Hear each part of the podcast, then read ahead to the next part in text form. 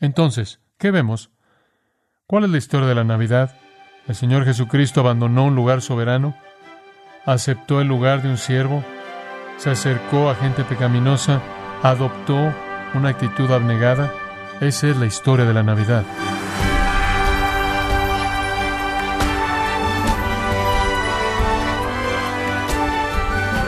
Le damos las gracias por acompañarnos en este su programa, gracias a vosotros, con el pastor John MacArthur. Cuando se trata de celebrar la Navidad, el pueblo de Dios se enfrenta a un desafío interesante. Y esto porque el mundo asume que la Navidad se disfruta con un árbol decorado, los adornos por todos lados, los regalos, la familia reunida y la comida. Pero estamos realmente enviando el mensaje equivocado sobre la importancia de la Navidad si la celebramos de esta manera. El día de hoy, el pastor John MacArthur en la voz del pastor Luis Contreras nos enseñará la importancia de esta festividad en la serie El significado real de la Navidad, aquí en Gracia a vosotros. Los invito a tomar su Biblia y abrirla en Filipenses capítulo 2. Filipenses capítulo 2. Y quiero tomar como el texto para nuestro mensaje de Navidad los versículos 6 al 11. Filipenses 2, 6 al 11. Y en estos versículos veremos cinco pasos en la historia de la Navidad, cinco características conforme Dios entra al mundo, cinco grandes aspectos de la encarnación. En primer lugar, número uno, el Señor Jesucristo abandonó un lugar soberano. Entonces, como un rey que se quita su túnica de majestad y se pone el atuendo de un mendigo, el Hijo de Dios abandonó un lugar soberano. Segundo punto. Él aceptó el lugar de un siervo. Cuando se volvió hombre, Él no se volvió un rey como hombre, o un gran gobernante, o un gran líder, o un gran amo. Él se volvió un siervo. El momento en el que Él se despojó de su túnica de majestad, Él se amarró el delantal de siervo. En tercer lugar, él se acercó a gente pecaminosa. Él se acercó a gente pecaminosa. En su perfección, Él estuvo dispuesto a ser un siervo del Padre. En su armonía perfecta con el Padre, Él estuvo dispuesto a ser un siervo. Ese servicio significó que Él tuvo que acercarse a gente pecaminosa. Él tuvo que entrar a este planeta maldecido por el pecado. Él tuvo que prestar su servicio aquí en esta tierra. Él no podía hacerlo desde el espacio exterior. Él no podía hacerlo desde el borde del cielo. Él tuvo que venir a este mundo y él tenía que tocar al hombre pecaminoso a su propio nivel. De tal manera que abandonar un lugar soberano y adoptar o aceptar el lugar de un siervo significó acercarse a gente pecaminosa. Observe de nuevo el versículo 7. Fue hecho semejante a los hombres y estando en la condición de hombre esa era la única manera en la que podía ser hecho. Tuvo que volverse un hombre. Por cierto, dice en una versión fue hecho a semejanza de hombres. La frase fue hecho probablemente no es la mejor traducción. Es un participio del verbo hinomai, genómenos, lo cual significa volviéndose. Él se estaba volviendo en la semejanza de hombres. Y la idea ahí no es que él fue creado en ese entonces, sino que él siempre era Dios, pero él se volvió un hombre. Él preexistió eternamente como Dios es eterno. Él no fue hecho en ese momento. Él entonces estaba volviendo un hombre. Él siempre había estado existiendo. Entonces el uso apropiado de ese verbo indica un cambio, volverse algo. Y está diciendo que Jesús, quien siempre fue en forma de Dios, estaba volviéndose a semejanza de hombres. Y fue un proceso. Él nació y él creció en sabiduría y estatura.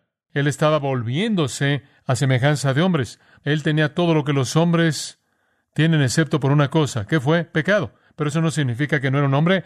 Adán fue un hombre antes de que fuera un pecador. Y usted y yo seremos hombres glorificados a lo largo de toda la eternidad cuando nuestro pecado se ha colocado detrás de nosotros. Y hay ocasiones en nuestras vidas cuando no estamos pecando. Entonces ser un hombre no necesariamente significa que usted debe pecar. Y Cristo no pecó. La Biblia es clara. Él fue sin pecado, pero Él no fue menos que un hombre. De hecho, me atrevería a decir que Él era todo lo que un hombre podría ser, que nunca conoceremos que un hombre sea debido a su ausencia de pecado. Entonces Él era un hombre genuino. Él era plenamente hombre en la esencia de su humanidad, en el punto más profundo. Él era un hombre. Pero vaya al versículo 8. Él también estuvo en la condición de un hombre. No solo él fue un hombre genuino y profundo y verdaderamente en su naturaleza, todo lo que un hombre es, sino que él también adoptó la forma externa de un hombre. Y ahí está la palabra esquema, la forma de hombre. Él no vino al primer siglo con un atuendo del siglo XX, hablando con palabras del siglo XX. Él no se apareció como algún visitante del espacio exterior. Él nació de una madre judía, él vivió en una pequeña aldea de Nazaret, él comió como comían, hablaba como hablaban ellos, se transportó como ellos se transportaban, él usó la ropa que ellos usaban, se cuidó a sí mismo de la manera en la que se cuidaban a sí mismos, comía lo que comían, bebía lo que bebían, en otras palabras, él tomó el esquema de su vida, las costumbres de su cultura. Entonces, mediante experiencia personal, él se adaptó a la manifestación exterior del tiempo en el que vivió. Él fue hombre en la parte más profunda de su naturaleza, y él se adaptó al hombre en ese clima y en esa cultura y en ese tiempo y experimentó todas sus experiencias plenamente Dios, plenamente hombre, el misterio de la encarnación. Y en todo esto sin pecado. No piensa en Jesús como si fuera menos que plenamente humano, él fue plenamente humano. ¿Acaso la gente vino a este mundo mediante el proceso natural de nacimiento, mediante el vientre de una madre? También él. ¿Acaso otros habían sido envueltos como él fue envuelto cuando él fue recién nacido? También él. ¿Otros habían crecido? También él. ¿Acaso otros tuvieron hermanos y hermanas? Él sí. ¿Acaso otros aprendieron un oficio y trabajo? También él. ¿Acaso otros hombres en ocasiones tuvieron hambre y sed y estuvieron cansados y durmieron? También él. ¿Acaso otros se entristecieron y se enojaron? También él. ¿Acaso otros lloraron? También él. ¿Acaso otros se regocijaron? También él. ¿Acaso otros fueron destinados a morir? También él. ¿Acaso otros sufrieron dolor? También él. ¿Acaso otros fueron amados y odiados? También él. Él era un hombre en la forma y apariencia. Creo que es el coro navideño allá en el pesebre que dice, los animales están haciendo ruido, el bebé se despierta, pero el pequeño Señor Jesús no llora. ¿Me quieres decir que debido a que Él era Dios, Él no lloró? Todos los bebés lloran. No necesariamente es una señal de pecado. Él lloró cuando era un hombre. ¿Por qué no puede llorar cuando Él es un bebé? Me conmuevo de compasión por ti, porque lloré por Jerusalén, el lugar que es tan querido para mí. Y cuando vine a la tumba de Lázaro, lloré. Te consolaré cuando llores hasta que todas tus tristezas se acaben. Claro que lloró. Él era humano, en toda la plenitud de la naturaleza humana. Esa es la historia de la Navidad. El que era plenamente Dios no se aferró a sus privilegios, sino que los hizo a un lado. Se volvió un siervo y se acercó a gente pecaminosa. En cuarto lugar, habiendo abandonado el lugar soberano, habiendo aceptado el lugar de un siervo, habiéndose acercado a gente pecaminosa, él entonces adoptó una actitud abnegada. Él adoptó una actitud abnegada. Versículo 8. Se humilló a sí mismo. Hombre, qué afirmación, qué afirmación. A una vez piensa en la humildad de Cristo, digo, lo veo. Y ahí está como un niño pequeño, un joven. Y él está ayudándole a José para hacer un yugo ahí en el taller de carpintero para colocarlos sobre unos bueyes que él había creado. Digo, él estaba lavando los pies de doce discípulos, y él fue el que diseñó sus cerebros. Él tiene hambre, y él fue el que creó el universo. El lugar de humildad. Él adoptó una actitud abnegada, totalmente abnegada. Por nosotros lo hizo. La humildad es el tema de la Navidad. Humildad establo sucio. Nuestra familia estuvo en uno este verano, en la parte de abajo de un granero. Estábamos hundidos en el lodo y la suciedad hasta el tobillo, en donde nunca la luz del día ni del sol brillaba, un olor terrible que le causaba náuseas a usted, casi hacía que se ahogara, humillación. Agustín escribió de manera tan hermosa de su humildad, de manera tan hermosa. El verbo del Padre, dijo él, por quien todo el tiempo fue creado, fue hecho carne y nació en el tiempo por nosotros. Aquel sin cuyo permiso divino ningún día termina su curso, quiso que uno de esos días fuera para su nacimiento humano. En el seno del Padre, Él existió antes de todos los ciclos de las edades. Nacido de una madre terrenal, Él entró en el curso de los años en ese día mismo.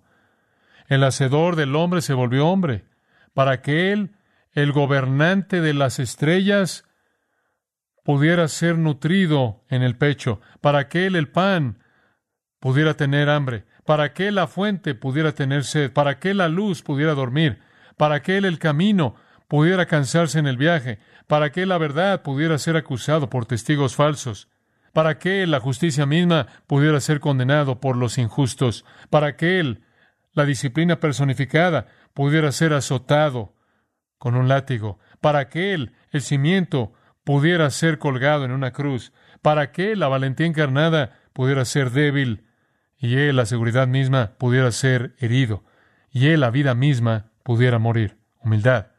¿Y qué tan humilde? Regresa al versículo 8. Se humilló a sí mismo. ¿Qué tan lejos llegó? Bueno, ciertamente se volvió mortal, pero fue más allá de eso. Él también se volvió obediente hasta la muerte. Como puede ver, fue un acto de obediencia. Él aprendió la obediencia, Hebreos 5, 8 y 9, por la muerte. El acto más grande de obediencia al Padre fue al morir. Esa fue la voluntad de Dios. Incluso en el huerto, cuando dijo, Padre, que esta copa pase de mí, la humanidad estaba clamando contra morir, la deidad estaba clamando en contra de llevar el pecado, sin embargo él dijo, no se haga mi voluntad, sino la tuya. Él fue obediente hasta la muerte. Él no solo se volvió mortal, él murió. Eso es lo peor que el hombre jamás, jamás podría soportar. Hasta la tumba. Y él no solo murió nada más. Observa el final del versículo 8 muerte de cruz. Una cosa es morir. Es infinitamente más allá morir la muerte de la cruz. Los escritores antiguos solían decir que morir en una cruz es morir mil veces antes de que usted exhale por última vez. El dolor es inconcebible. La opresión de los órganos cuando el cuerpo es colgado por cuatro grandes heridas es más de lo que usted puede creer. El dolor, el dolor ardiente, pulsando por todo el cuerpo es más de lo que podemos concebir. Una muerte dolorosa y fue una muerte vergonzosa. Estaba reservada para los criminales más viles y más impíos. Y usted estaba colgado, suspendido en el espacio, desnudo, ante una multitud que lo humillaba y lo avergonzaba y se burlaba de usted. Fue una muerte maldita. Dios mismo había dicho, maldito el que colgare en un madero. Fue una muerte solitaria. No había compañero, y me pregunto con frecuencia, conforme oigo las palabras, todavía, oh alma, la señal de la maravilla de todas las edades ve. Cristo tu Dios, el Señor de gloria, está en la cruz por ti. Humildad incomprensible. Pero lo que es tan maravilloso es que incluso en su muerte, incluso en su muerte, incluso en una profundidad como esa de sufrimiento humano, todavía ejercía el poder de Dios para redimir a la raza humana. En su muerte, Él pudo hacer eso. Hubo una batalla que se libró hace mucho tiempo atrás. La historia regresó al rey de un soldado que tuvo una espada, quien destruyó con una mano al enemigo. Y el rey le dijo a uno de sus soldados, tráeme esa espada. Quiero ver esa espada que puede causar tanto daño. El soldado consiguió la espada y la trajo. Se la dio a su majestad y él la vio y dijo, llévala de regreso. Esto no es más que una espada común y corriente. El soldado dijo, Su Majestad, usted debería ver el brazo que la mueve. Usted ve a Jesucristo y usted ve su humanidad. Usted dice, pero ¿cómo podía un hombre redimir a la raza humana?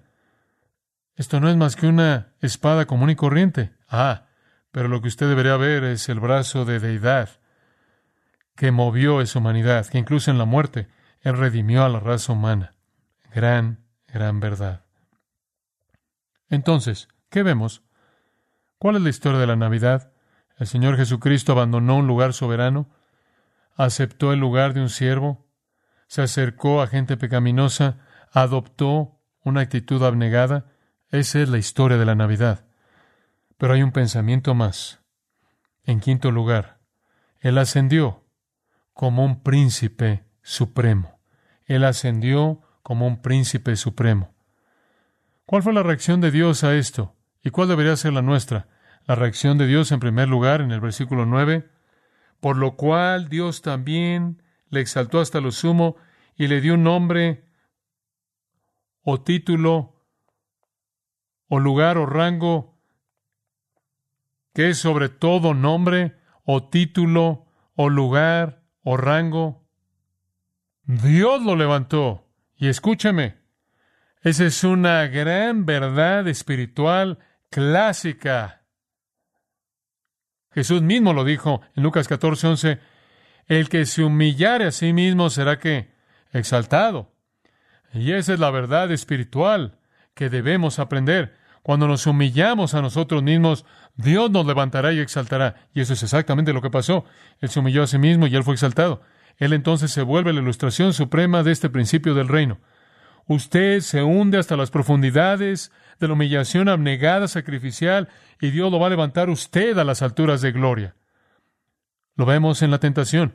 Él es humillado 40 días sin comer. Él está siendo golpeado por Satanás.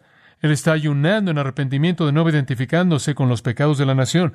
En humildad, él confía en que el Padre cuide de él y nunca usa su poder para satisfacer sus propias necesidades.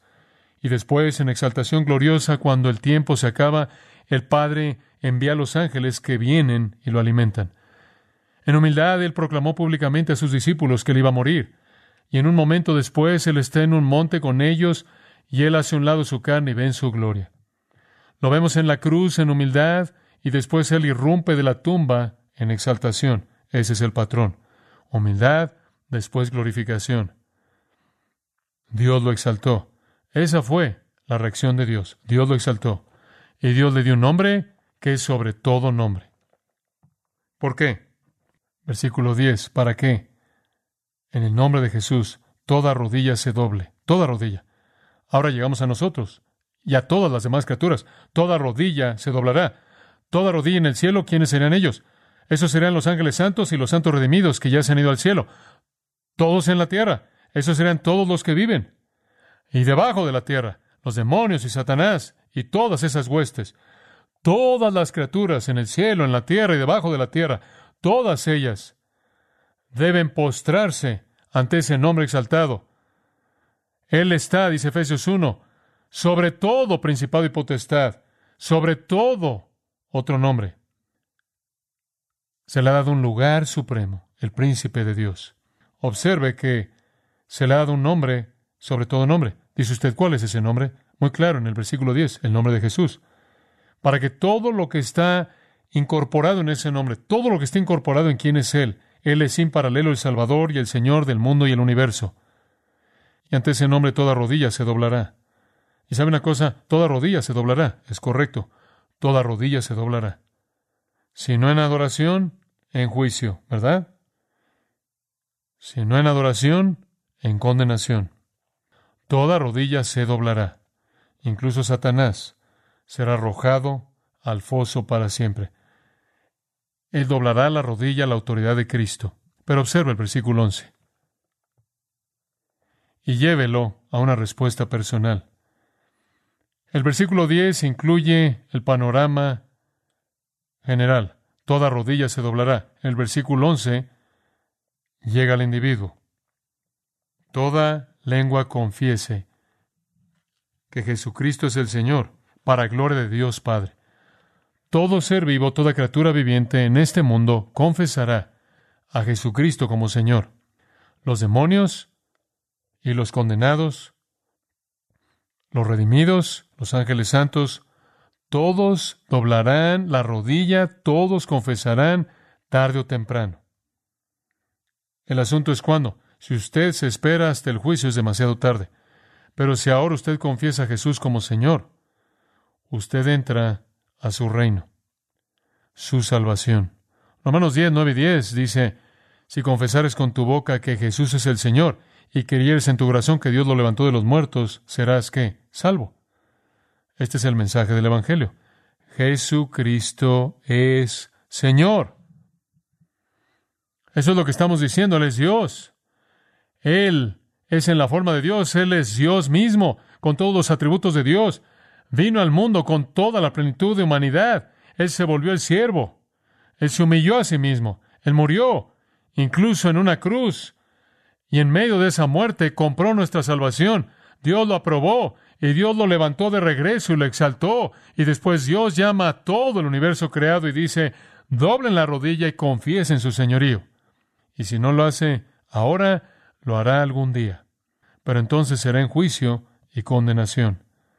Ahora o más tarde, la decisión es de usted. Usted puede doblar la rodilla ahora en adoración y amor. Usted puede confesarlo como Señor ahora y entrar en el gozo de la salvación para siempre. O puede resistir y decir no, y algún día usted va a doblar la rodilla porque usted será forzado y no tendrá alternativa y será condenado. Nuestra oración es que usted confiese a Jesús como Señor. ¿Qué regalo más grande de Navidad hay que ese? Y recibir vida eterna. ¿Por qué ser un necio? ¿Qué tipo de necio rechazaría eso? Incomprensible. Pero hay un mensaje para los cristianos aquí. La mayoría de nosotros somos cristianos. ¿Hay un mensaje para nosotros? Seguro. ¿Quieres saber algo? Este pasaje fue escrito para cristianos. Es correcto. El pasaje no fue escrito para incrédulos. Fue escrito para cristianos. ¿Cómo sabe usted eso? Porque este pasaje entero es simplemente una ilustración de otro principio. Regresa al versículo 5. El pasaje entero simplemente ilustra otro principio. ¿Y cuál es el principio? Versículo 3. Nada hagáis por contienda o por vanagloria, antes bien con humildad, estimando cada uno a los demás como superiores a él mismo, no mirando cada uno por lo suyo propio, sino cada cual también por lo de los otros. Haya pues en vosotros este sentir que hubo también en Cristo Jesús, el cual siendo en forma de Dios, no estimó el ser igual a Dios como cosa que aferrarse. Y usted entra al pasaje. ¿Qué está diciendo Pablo? Se humilde, se ha abnegado. Y si usted necesita una ilustración, entonces haya en usted este sentir, esta manera de pensar, que estuvo en Cristo, quien era algo y se volvió nada, para que Dios lo volviera a ser algo otra vez. Él es una ilustración viva para el creyente. Si usted se humilla, Dios lo va a exaltar. ¿Sabe una cosa? La gente con frecuencia en torno al tiempo de la Navidad pregunta, me imagino, ¿Qué es lo que el Señor está tratando de decirme? ¿Cuál es el punto de la Navidad? Creo que el punto de la Navidad está aquí. La Navidad. No hay mejor momento en el año que enseñarnos la ilustración de la lección de humildad.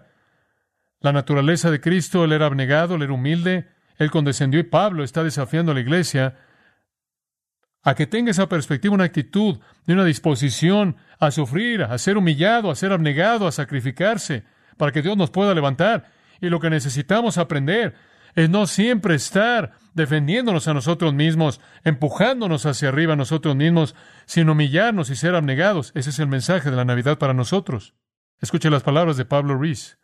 Para nosotros cristianos, dice Pablo, no hay lugar en el que el principio de hacernos a un lado a favor de otros aparezca de manera tan clara como en Jesucristo. Él es Dios entregándose sin embargo, permaneciendo como Dios, Él es Dios, haciendo un lado la vestimenta soberana por los trapos de un mendigo. Él es Dios levantándose de su trono en donde se sienta como juez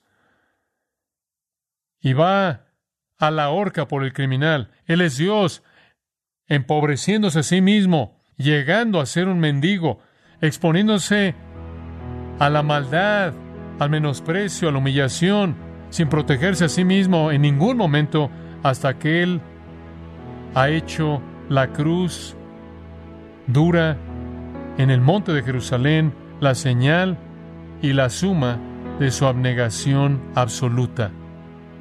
Gran afirmación. ¿Y qué nos está diciendo? Haya pues en vosotros este sentir. Ese es el mensaje. Sea humilde esta Navidad, sea abnegado. Ayuda a alguien más que tenga necesidad. Jesús lo hizo abnegado, abnegado. Ese es el mensaje para nosotros, el mensaje de humildad.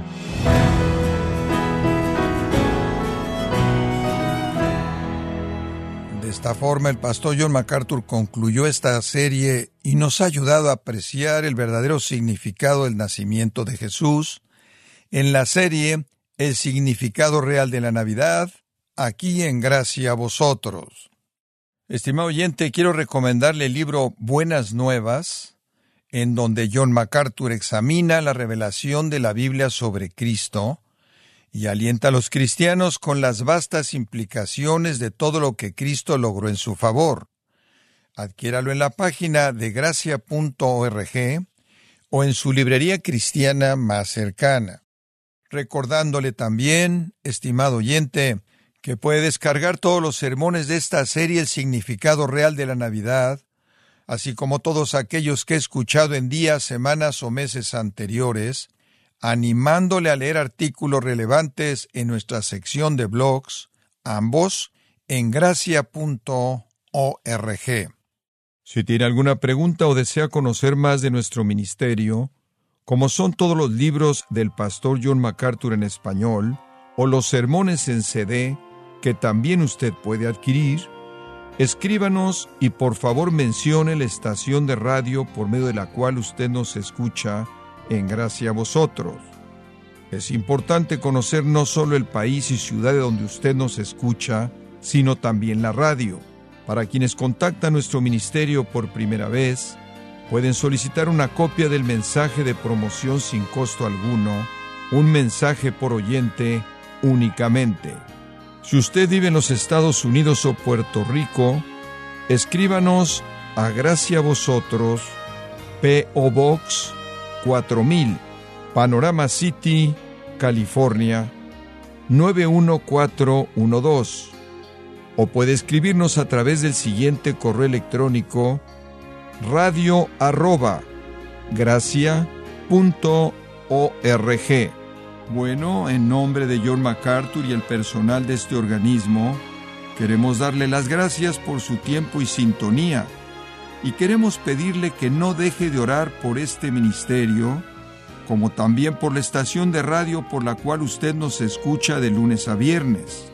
Este es su amigo Miguel Contreras, invitándole a sintonizar nuestra próxima edición para que juntos continuemos desatando la verdad de Dios un versículo a la vez no se lo pierda, aquí en Gracia a Vosotros.